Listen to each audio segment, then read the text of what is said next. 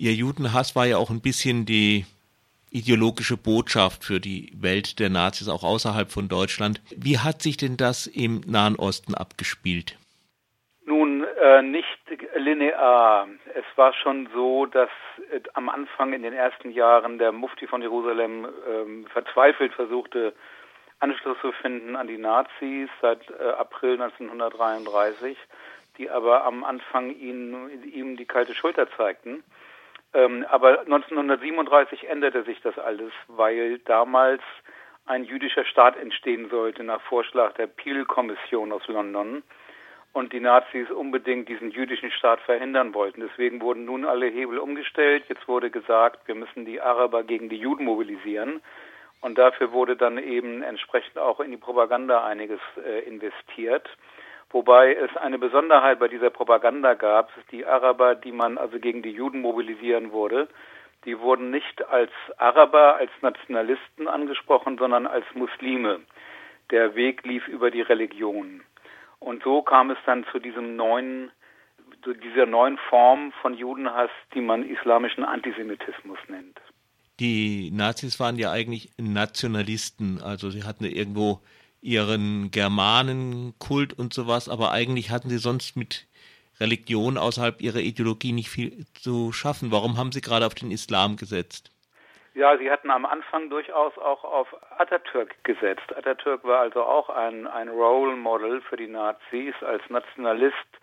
Und es wurde sogar lobend erwähnt, auch mal von Adolf Hitler, dass äh, dieser Atatürk mit der Religion Schluss gemacht habe. Also das war weiterhin eine Ideologie, die eben nicht verschwunden ist, sondern sie haben dann aus taktischen Gründen auf den Islam gesetzt.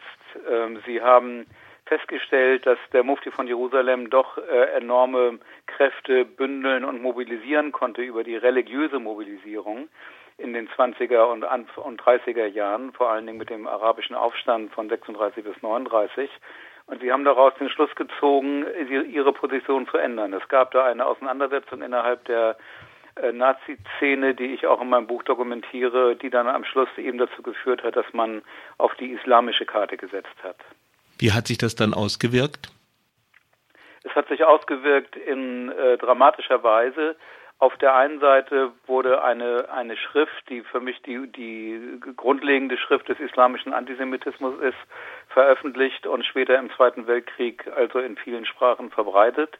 Islam und Judentum heißt dieser Text, der also als erster Text kombiniert die Anti, den Antijudaismus des frühen Islam mit dem späteren europäischen Antisemitismus.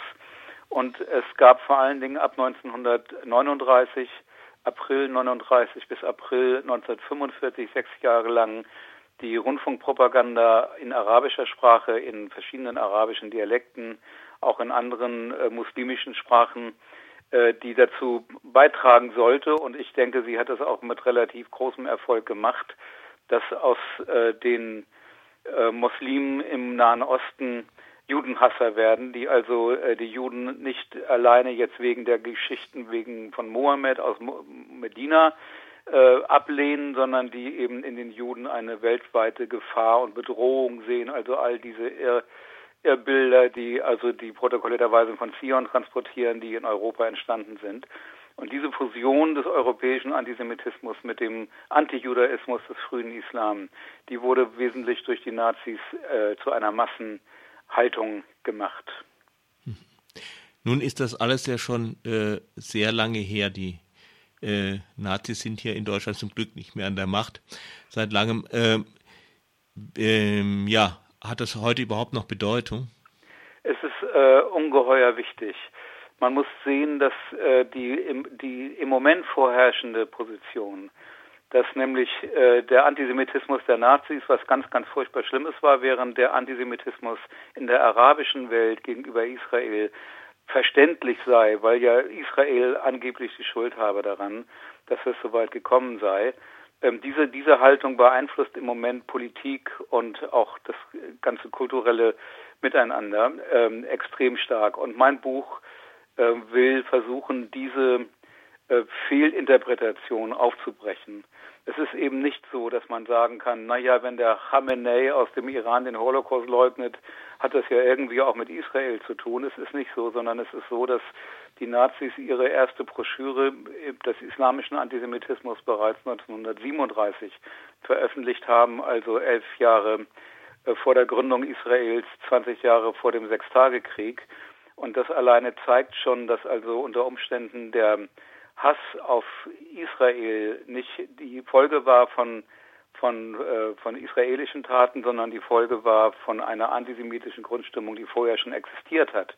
Und dieser neue Blickwinkel verändert sehr viel und muss eben auch zu einer anderen Politik führen, die eben nicht mehr diesen äh, Antisemitismus in der arabischen Welt entschuldigt mit Israel.